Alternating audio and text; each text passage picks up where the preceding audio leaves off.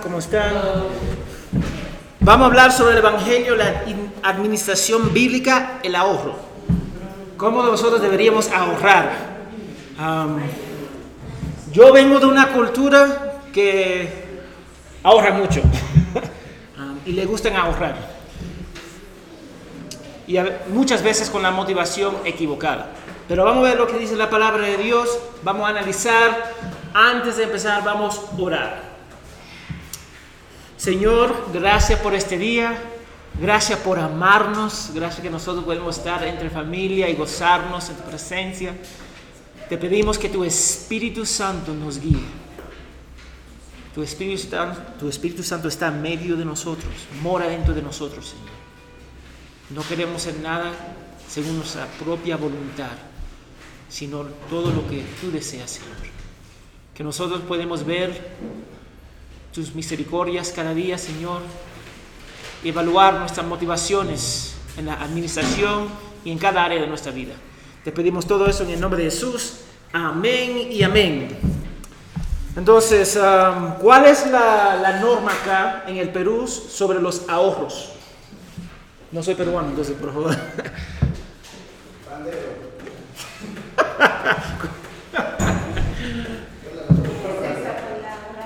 ¿Ah, qué Entonces, ¿es costumbre de ahorrar acá o no? Sí, sí hay. Sí hay. Sí, ok. Amén. Ahora vamos a ver lo que vimos hace dos semanas. Hablamos de la inversión y las deudas.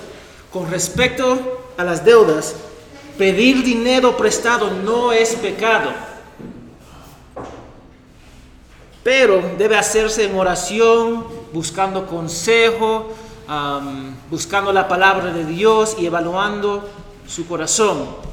Podemos, yo dije hace dos semanas, podemos pedir prestado sin pecar, pero también podemos pecar pidiendo prestado.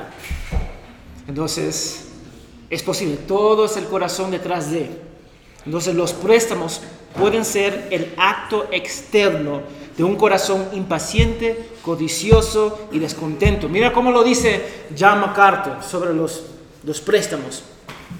Él dice, cuando el préstamo es realmente necesario, ahí está la palabra, realmente necesario, una necesidad. El dinero debe ser pagado según lo acuerdo con el prestamista pronto y completamente. Entonces, él está diciendo, no es pecado tomar un préstamo, si hay una necesidad. Pero mira lo que dice también, pero las escrituras no justifican en ninguna parte el pedir prestado con el propósito de comprar cosas innecesarias. De comprar cosas innecesarias. Especialmente lujos que no se pueden pagar. Interesante, ¿no? Y después hablamos sobre la inversión. Con respecto a la inversión, los creyentes pueden invertir y deberían um, invertir, pero con discernimiento, oración, consejo y a través de la palabra de Dios. Amén. Y la idea es ser sabio y prudente en las inversiones. Y también dije que eso nos garantiza el éxito. Dios es soberano. Y nosotros tenemos que ver eso aún en nuestras inversiones. Mira lo que dice Proverbios 16, 9. La mente del hombre planea su, su camino, pero el Señor dirige sus pasos. Podemos tomar, hacer todas las cosas bien, bíblicamente, y no tener éxito. Está bien, Dios sigue siendo soberano. Mira, David invirtió en oración, ayuno y tiempo por la sanidad de su hijo con Betsabé. Invirtió tiempo, ¿sí o no? Pero ¿cuál fue la voluntad de Dios? Esa fue la voluntad de Dios.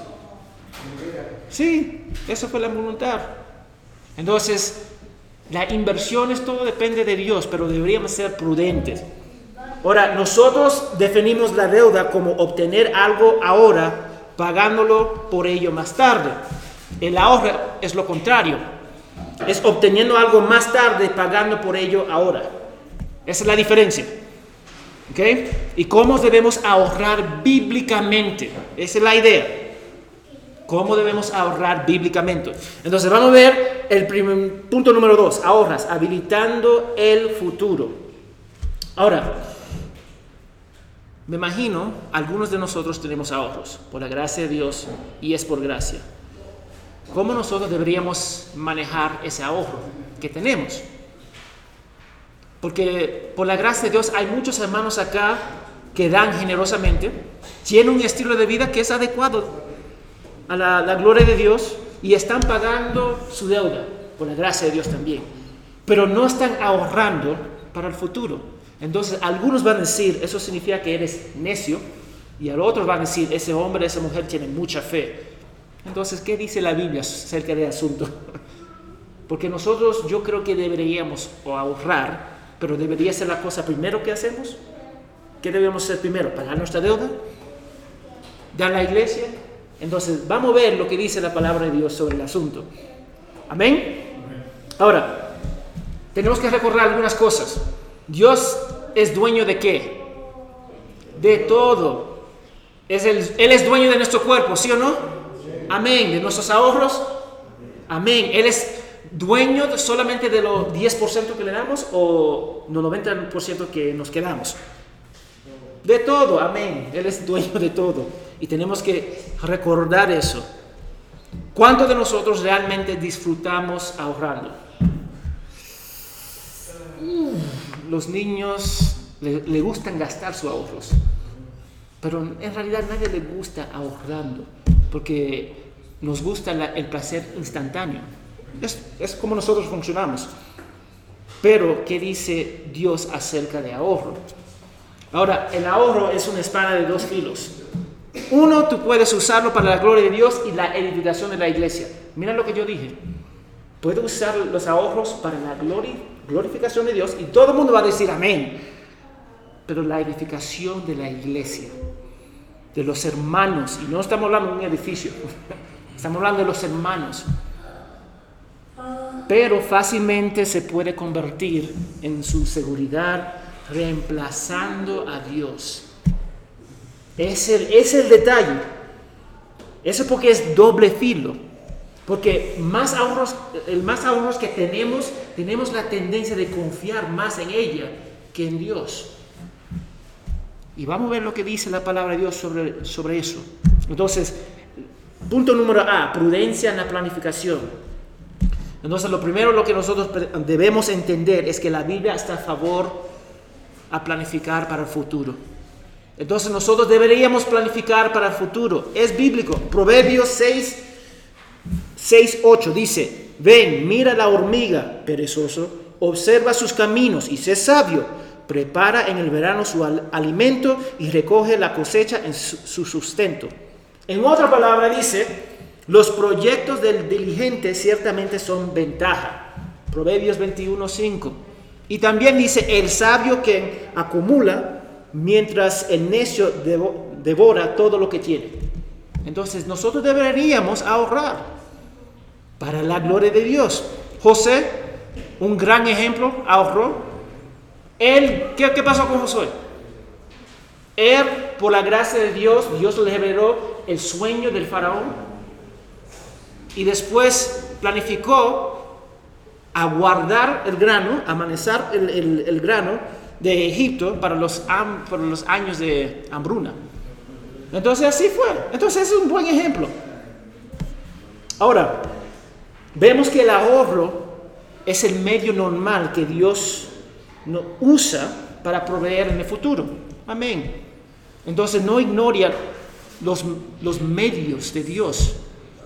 Él usa la planificación para su gloria y para su honra. Pero no sea como el necio que nosotros, ¿cuántas veces escuchamos la, historia? Había un hombre, se, bueno, el mar se lo llevó profundo y le pidió a Dios, Dios, sálvame. Viene un bote. no, estoy esperando a Dios. Viene un avión, sálvame. No, estoy esperando a Dios, acá está. Estoy esperando a Dios. Finalmente muere y le dice, Dios, ¿por qué no me salvaste? Pero te envié un barco un avión y, igual. No tomaste medios que yo proveí por ti. Entonces es de suma importancia que nosotros usamos los medios que Dios nos ha dado. Pero hay peligros a no ahorrar en el futuro. Ojo, si no, nosotros no planificamos bien, porque el futuro podría incluir gastos imprevistos. El futuro puede incluir pérdida del trabajo, ¿sí o no? Y, entonces, ¿qué va a pasar? ¿Qué va a pasar si pierde tu trabajo y no tiene ni un centavo? Es complicado, hermanos. Entonces deberíamos planificar, en vez de salir una vez a la semana, una vez al mes. y ahorra ese dinero, poco a poco. Porque vivimos en un mundo caído. Vamos a, ver esas cosas. Pero Dios nos va a sustentar en medio. Pero tenemos que ser prudentes. Debemos reservar algo para emergencias. Y hay muchos hermanos dentro de la iglesia que no tienen nada. Ahora, yo voy a decir algo. El hecho que no puede ahorrar no significa que está maldecido. Voy a decir eso ahora mismo. Puede ser por, circunstancias en cual tú no podías prevenir que no tiene ahorros. Está bien. Pero nosotros deberíamos ahorrar para emergencias. Porque nadie quiere vivir cheque a cheque, sueldo a sueldo. Nadie quiere vivir así. Y tener que pedir prestado cada vez que cualquiera cosa pasa. Mis hijos están enfermos, préstame. El carro se malogró, préstame. lo que sea. Si subieron el alquiler, préstame.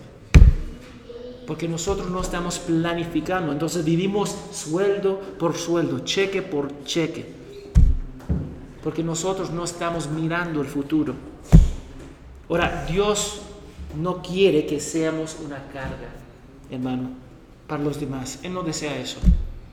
Eso no para hacer, hacerte sentir mal, es simplemente para animarte, para planificar. Dale, minuto.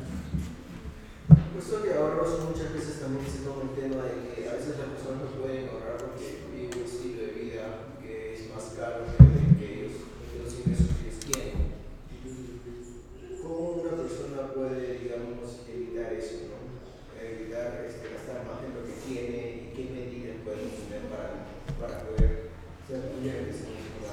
Entonces la pregunta es, ¿cómo alguien puede evitar teniendo un estilo de vida que sobrepasa sus ingresos? Primeramente tiene que reconocer. Es el primer punto. El primer punto es, muchos no reconocen porque son autos engañados.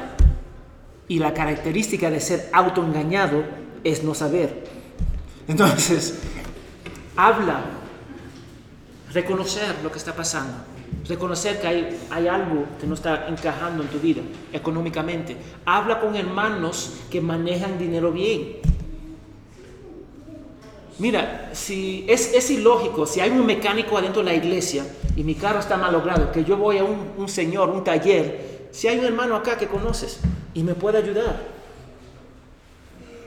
Entonces, si hay un hermano que, está, que maneja, maneja bien el dinero, llama a ese hermano o a esa hermana para la gloria de Dios, para ayudarte a hacer un presupuesto. Pero muchas veces esa persona no puede ver que tiene un estilo de vida que sobrepasa sus ingresos. Entonces el primer paso es reconociendo. Miguel Ángel. Todos tienen la capacidad, todos tienen la... Todos están en la misma línea para poder ahorrar, todos pueden ahorrar. No, no digo como, como intrínsecamente yo que quiera o no ahorrar, sino que puedo exteriormente, de una manera objetiva. ¿Todos pueden? La pregunta es si todos pueden ahorrar, la respuesta es no. Por circunstancias en cuales nosotros no, no podemos evitar, no todos pueden ahorrar, que vamos a ver un poquito más adelante. Todos deberían tener el deseo de ahorrar, pero todos no pueden por circunstancias inesperadas. Entonces, vamos a ver eso un poquito más adelante. Pero Dios no quiere que nosotros vivimos de sueldo a sueldo, cheque a cheque. Él quiere que nosotros no, seamos una carga para los demás. Mira lo que dice Primera Tesalonicenses, que está acá, 4, 11 al 12. Tenga por su ambición el llevar una vida tranquila. Amén. Podemos predicar sobre eso, solamente sobre eso. Y se ocupen en sus propios asuntos y trabajan con sus manos, trabajan con sus manos, tal como les hemos mandado, a fin, mira el 12, a fin de que se conduzcan honradamente para con los de afuera y no tengan necesidad de nada. No tengan necesidad, trabajan con sus manos.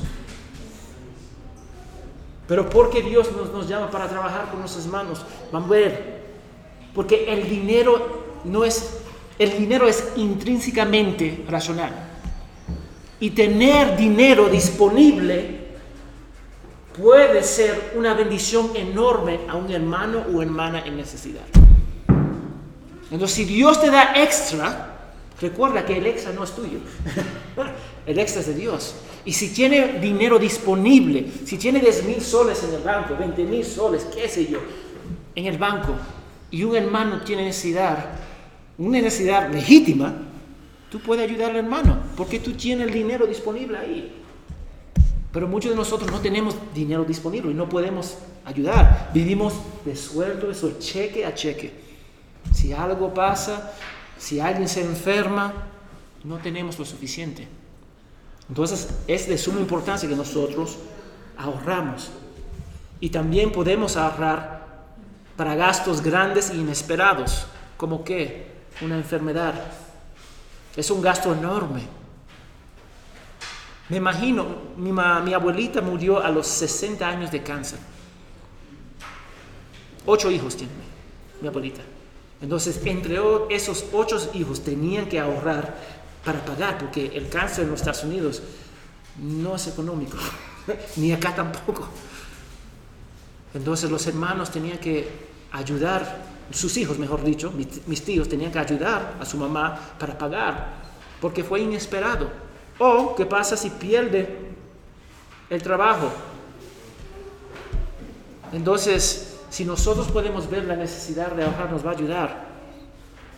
Pero, una vez más, tenemos la esperanza de ahorrar para cosas esperados. Por ejemplo, si yo puedo planificar que voy a tener un hijo, entonces yo puedo ahorrar 2.500, 3.000 soles para, para el, um, el parto, ¿no? Amén. Yo puedo planificar el pago inicial para una casa, planificando.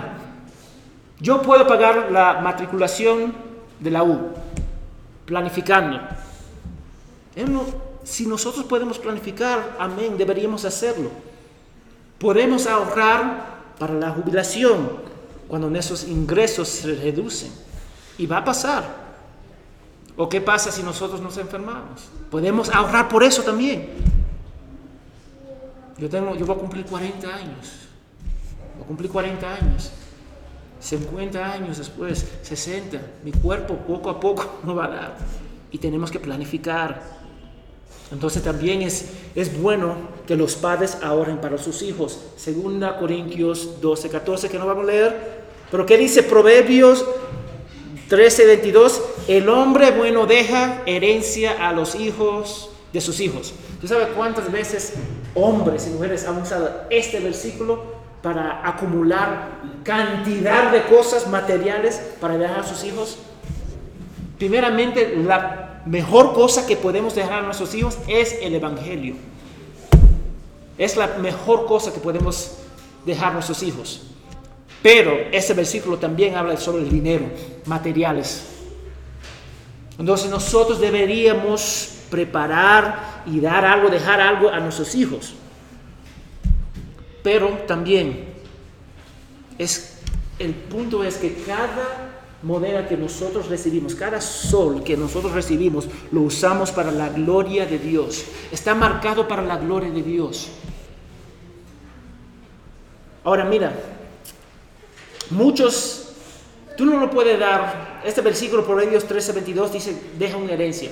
Tú no puedes dejar, si yo le doy 10 mil dólares a Christian, el cual no puedo ser, si le doy 10 mil dólares, ¿cómo lo va a manejar Christian? Horrible. va a comprar luces, va a comprar todos los, juegos de, Nintendo, del Play. comida, lo que él quiera. Esos 10 mil dólares va a ser, se van a desaparecer en un mes. Entonces nosotros no deberíamos dar una cantidad de dinero a, una persona, cualquier persona, si esa persona no está preparado para recibirlo. Entonces no es simplemente dejando una herencia a tus hijos, es preparando a tus hijos mentalmente, espiritualmente para recibir ese dinero, para que ellos puedan entender usarlo para la gloria de Dios. Mira, Dios le dio la herencia de la tierra prometida a Israel. Y debemos desear bendecir a nuestra descendencia. Amén. Con la forma en que Dios nos ha bendecido. Pero nosotros tenemos que discernir en cuanto darles a sus hijos, a nuestros hijos, porque la riqueza puede ser peligroso para alguien que no ha sido entrenado con sabiduría, hermanos. Eh, puede ser un desastre. Tú sabes, mira, mira, mira esto, en los Estados Unidos 33%, 36% de los ganadores de la lotería termina en bancarrota. 33% terminan en bancarrota porque no saben manejar el dinero. No saben manejar para la gloria de Dios. Entonces piensa en eso. Simplemente dar una herencia no es el punto. El punto es usar cada moneda que Dios nos da para su gloria para su honra. Entonces, peligros, el punto, a ver acá. Dame leer eh, Efesios 4:28. Dice, el que roba no roba más, sino más bien que trabaja, haciendo con sus manos lo que es bueno, a fin de que tenga que compartir con el que tiene necesidad. Trabajan para compartir. ¿Dice trabaja para acumular riquezas en este mundo? No, para compartir. Y también deberíamos planificar para el futuro también, porque eso es lo que Dios nos manda. Él usa eso para su gloria, para su honra. Entonces nosotros deberíamos pensar en largo plazo. Ahí está el detalle, pensar en largo plazo. Muchos de nosotros no pensamos en largo plazo. Si tú haces una entrevista en los Estados Unidos, ellos te van a hacer, ¿cuál es tu futuro en, en cinco años? Y tú tienes que pensar. Me imagino lo hacen acá también. Y después, ¿cuál es tu, cuál planes en 10 años? Porque ellos quieren ver que tú estás pensando más allá, que quieren mejorarte. Yo hice una cantidad de entrevistas en la universidad y hicimos esa pregunta, ¿qué tú esperas? Eh, ¿Qué, qué quieres lograr en cinco años? Y algunas personas ni tenían ni una gota, ni una, ni una idea en los próximos cinco años. No estaban planificando nada. Y esas personas no eran candidatos para la posición porque no pensaban más allá. Dios quiere que nosotros pensamos más allá. Entonces, vamos al, al punto B, peligros del acaparamiento de bienes. Es prudente planear y ahorrar para el futuro, amén. Pero también es posible pecar en el proceso. Ahí está podemos pecar en el proceso. Jesús contó una parábola acerca de un hombre que recibió una gran cosecha y decidió a construir un granero más grande para guardar todo su grano. ¿Y qué pasó? Miren lo que dice en Lucas 12, 3 al 21. Él dice, ¿qué ha pasado? Dios dijo, necio, esta noche te pide tu arma y las cosas que ha preparado, ¿de quién serán? Y Jesús, continuando hablando, dice, Así es el que acumula tesoros para sí mismo y no es rico para con Dios. Entonces nosotros podemos acumular bienes, dinero, plata, terrenos, negocios, y está totalmente mal en el corazón. Totalmente. Podemos tener una empresa enorme de millones de soles y podemos estar mal en nuestro corazón. Porque no se trata de acumular cosas acá en este mundo. Se trata de, si Dios te da una abundancia, para usarlo para su gloria y para preparar en el futuro. Como yo dije varias veces, conozco hermanos que ellos donan como 80% de su sueldo. Ministerios, iglesia, en varias cosas. Porque ellos no necesitan ese 80%. Ellos viven solamente de 20%. Porque ellos entienden que todo le pertenece a Dios. Entonces debemos ahorrar con un propósito. No ahorres solo para ser egoísta, no ahorres para, para ti mismo. Dios nos llama a usar nuestra riqueza para su gloria y para su honra. Y deberíamos dar generosamente. Mira, los proverbios dicen, al que retiene el grano, el pueblo lo maldicirá. Pero habrá bendición sobre la cabeza de lo que lo vende. Proverbios 20, 26. Nosotros podemos acumular una cantidad de cosas y nos afecta. Y no solamente va a afectar a nosotros, va a afectar a los demás. Tú puedes imaginarte tener miles de hectáreas y hay personas que quieren casas, quieren terreno para construir su casa, para vivir. Puedes imaginar teniendo millones de soles, millones de soles y aún en mano necesidad, pero tú no quieres dar porque tú quieres ahorrarlo. Tú lo quieres para ti mismo. No debería ser así, hermanos. Eclesiastés nos dice que la riqueza es acumulada para el daño de su dueño, el 5.13. Y Dios nos juzgará por ello, Santiago 5, 1 al 5. Entonces, codiciar, os, codiciar sin pensar en los demás, sin pensar en la gloria de Dios, no estamos siendo buen mayordomos, administradores de las cosas que Dios nos da. Sí, debemos ahorrar para la gloria de Dios, pero nosotros tenemos que cuidarnos. Acaparamiento es egoísta, totalmente egoísta, que es idolatría. Colosenses 3:5. Es un acto de independencia de Dios. Cuando tú confías más en tu, en tu ahorro, ¿sabes lo que está diciendo? No necesito a Dios. No lo, no lo dice verbalmente. Ojo, nadie lo dice. Pero busca consejo de Dios cuando quiero comprar algo. Ni modo. Yo tengo el dinero, entonces déjame gastar el dinero como yo quiero. No decimos nada, no vamos a decir yo no confío en Dios. Todo el mundo va a decir yo confío en Dios. Pero nuestros actos dicen lo opuesto. Yo confío en mí mismo. Ya ni, busco consejo. Yo voy a comprar ese celular, solamente cuesta 600 dólares. Eso no es nada. Yo voy a comprar este terreno, solamente es 200 mil soles. Eso no es nada. Ya no busca a Dios. Y eso no es, eso es pecado, hermanos. Eso, ese pecado lo que hizo, lo que hizo Satanás en huerto. Lo que hizo Adán y Eva. Dependieron en sí mismo. Entonces confía en sus riquezas como su seguridad.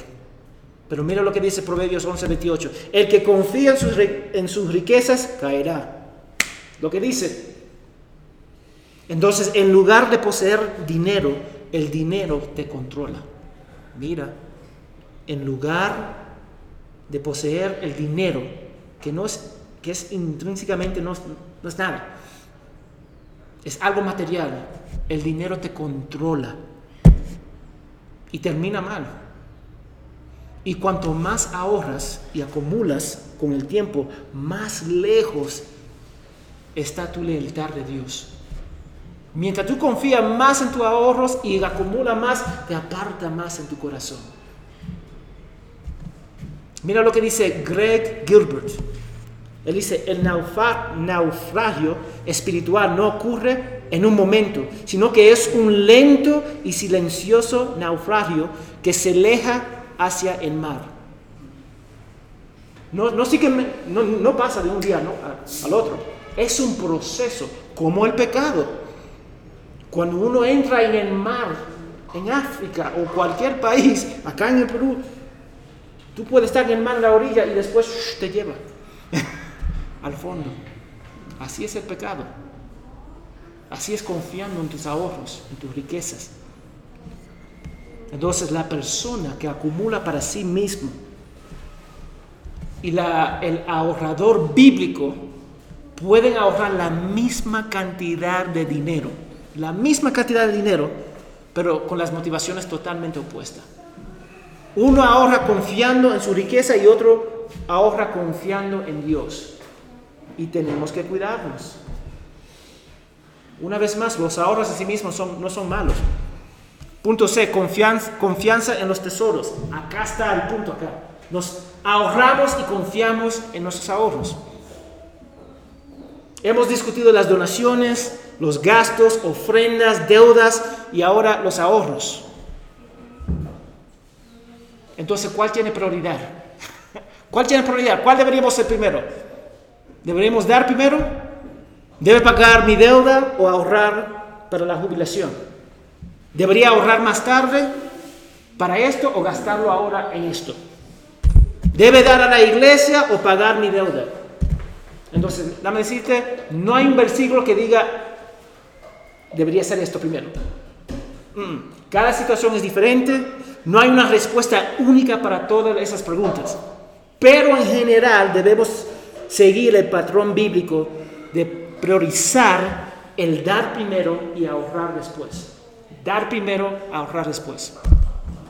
Eso es lo que, lo, que enseña la Biblia.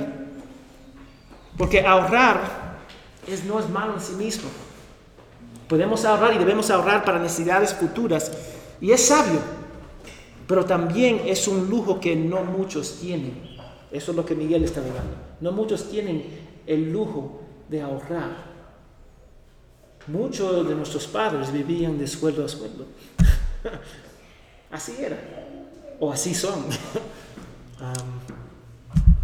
pero Jesús nos dice, en, bueno, hablando lo que Jesús dice en Hechos 20:35, Jesús que dijo, hay más bendición en dar que recibir.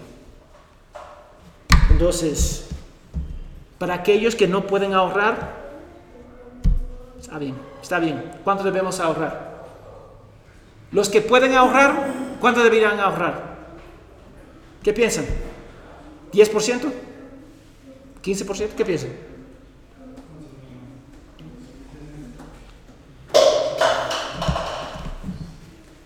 ¿Hay un mandato bíblico? ¿Por qué no hay un mandato bíblico? Sí. ¿Cuál es la cantidad que deberíamos dar? ¿Por qué no hay mandato bíblico? ¿Hay una fórmula adentro de la Biblia? No, no hay una fórmula dentro de la Biblia.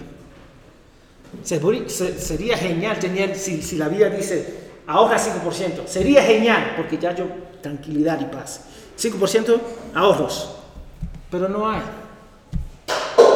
¿Tú sabes por qué nosotros luchamos en cuánto deberíamos ahorrar? ofrendar, porque Dios quiere que luchamos y dependemos de Él. Porque nosotros tenemos la tendencia de confiar más en la fórmula que en la relación con Dios. ¿Qué hicieron los fariseos? Fórmulas. Vamos a hacer esto, vamos a hacer esto, eso y eso y esto.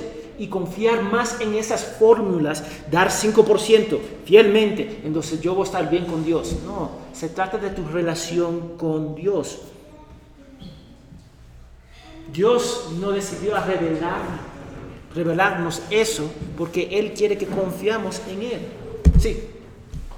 Este, lo de las fórmulas, lo, de confiar en las fórmulas, también lo podríamos aplicar a confiar principios um, más que Dios. Sí, en realidad se puede usar cualquier cosa. Tú puedes, tú puedes confiar en tu cónyuge más que Dios. Tú puedes confiar en tu trabajo y posición más que Dios. Tú puedes confiar en tus ahorros más que Dios. Tú puedes confiar viniendo a la iglesia sin faltar más que Dios. Nosotros por tendencia tenemos esa, ese confiar en hacer, confiar en nuestros logros, confiar en nuestra obra. Esa es la lucha constante que tenemos. Entonces tenemos que cuidarnos en esa área. Porque es, Dios es tan bueno que no, dio, no nos dio una fórmula. Porque si nos, si nos, si nos da una, una, forma, íbamos a confiar en Él. Eso es, sí. Ya nos dio la ley y no la Sí, la ley es testigo de eso. Nos dio esa ley y hicimos un desastre y seguimos haciendo un desastre. Los judíos también. Hay una tensión de ofrendar, de ahorrar, de dar a los hermanos y esa tensión es bueno. Jair y yo hablamos acá. Cuando un hermano está luchando en cualquier asunto, nosotros decimos amén, porque está luchando. Mucha gente ni lucha. Esa lucha, esa tensión es bueno porque nos lleva a la cruz de Cristo, nos lleva para descansar en Dios, nos enseña a apoyarnos en Él y acumular nuestros tesoros en el cielo, no en este mundo. Entonces, cuando Isabel estaba en el desierto, Dios lo alimentó con qué? ¿Qué le dio Dios? Maná, ¿no? ¿Y qué, pasa, qué pasaría durante la semana si ellos guardaban más maná para el día siguiente? ¿Qué pasaría con ese maná? Se malograba, porque Él quería mostrarles a depender de Él y para apuntar a Jesús, que es el pan de vida eterna. Eso es lo que Él deseía, nuestra dependencia en Él. Eso es lo que Dios quiere de nosotros. Ahorrar para el futuro no significa que no confías en Dios. Porque hay algunos van a decir, si yo ahorro, no confío en Dios. Mentira del diablo. Ahorrar es bueno, con las motivaciones correctas. Pero también puede ser malo, puede ser un pecado, dependiendo de tu corazón. Ahorrar dinero puede ser una administración sabia para las necesidades futuras, siempre y cuando nuestros planes están comprometidos con el Señor. Amén. Cuando confiamos en Él. Proverbios 16.3. Encomienda al Señor tus acciones y tus pensamientos serán afirmados. Confía en Él. Deberíamos ahorrar ¿Cuántos nosotros no queremos ahorrar o no podemos ahorrar o no sabemos ahorrar? La pregunta no de cuánto debemos ahorrar. La pregunta es la gloria de Dios. Amén. Porque cuánto debemos ahorrar es diferente para cada persona. Mis hijos pueden ahorrar un solcito cada semana. Los adultos acá pueden ahorrar mucho más. Los, los que trabajan ahorran más. Pero el punto es igual la gloria de Dios. Hay una gran diferencia como el mundo ahorra y como el cristiano ahorra. Debería haber una gran diferencia. Porque el mundo confía en su ahorro. Si tú vas a los Estados Unidos y tú ves la noticia, todo sobre ahorros, planificando para el futuro, el futuro, el futuro, el futuro. Y ellos dicen, si tú te puedes retirar a los 45 años, ellos van a decir amén. Eso, eso, si te puedes retirar a los 40 años, amén. Porque todo gira alrededor de tu comodidad para no hacer nada. y eso tampoco es bíblico. Nosotros tenemos que ver esa importancia. Como, como el mundo ahorra y como la Biblia. Entonces el ahorro del mundo es para ellos, finalmente. Entonces cuando la bolsa de valores cae, cuando se quema su casa, cuando pierde su dinero, ellos están en totalmente ansiedad porque su Dios es esas cosas. Y cuando eso pasa al cristiano, no debería afectarnos, porque sabemos que Dios está en control. Es el punto. Dios está en control en medio de todo lo que está pasando. Y nosotros sabemos que Él va a cuidar a sus hijos, porque nosotros entendemos que los ahorros no son eternos. ¿Qué pasaría que yo tengo millones de dólares en el banco y muero mañana? ¿Me voy a llevar ese dinero? No, no voy a llevar ese dinero, se queda acá. El cristiano piensa totalmente diferente. Él no tema que se queme su casa, que pierde su trabajo, porque él confía en Dios. Jesús dice a sus discípulos, por tanto, no se preocupen diciendo, ¿qué comerás? ¿O qué, qué beberás? ¿O con qué vestiremos? Porque los gentiles buscan ansiosamente, mira, los gentiles buscan ansiosamente todas estas cosas que el Padre Celestial sabe que ustedes necesitan todas esas cosas. Dice que Él conoce, no, Él sabe lo que exactamente lo que necesitamos. es por qué no somos ansiosos de esas cosas. Pero mire, pero buscan primero su reino y su justicia y todas estas cosas les serán añadidas. Busca a Dios primero. La meta de ahorros para el cristiano es simple, ser fiel. Es la meta. Porque Dios va a proveer. Si hemos sido responsables con lo que hemos recibido, entonces nuestra meta es la fidelidad. Simple, no hay nada más. Fidelidad a Dios. No importa si terminamos sin nada para la jubilación, debido a las circunstancias fuera de nuestro control. Dios sabe lo que necesitamos. Dios es muy consciente de nuestra situación. No un poquito consciente, es muy consciente de nuestra situación. Nuestro trabajo como cristianos es ser fiel. Es luchamos con esa fidelidad.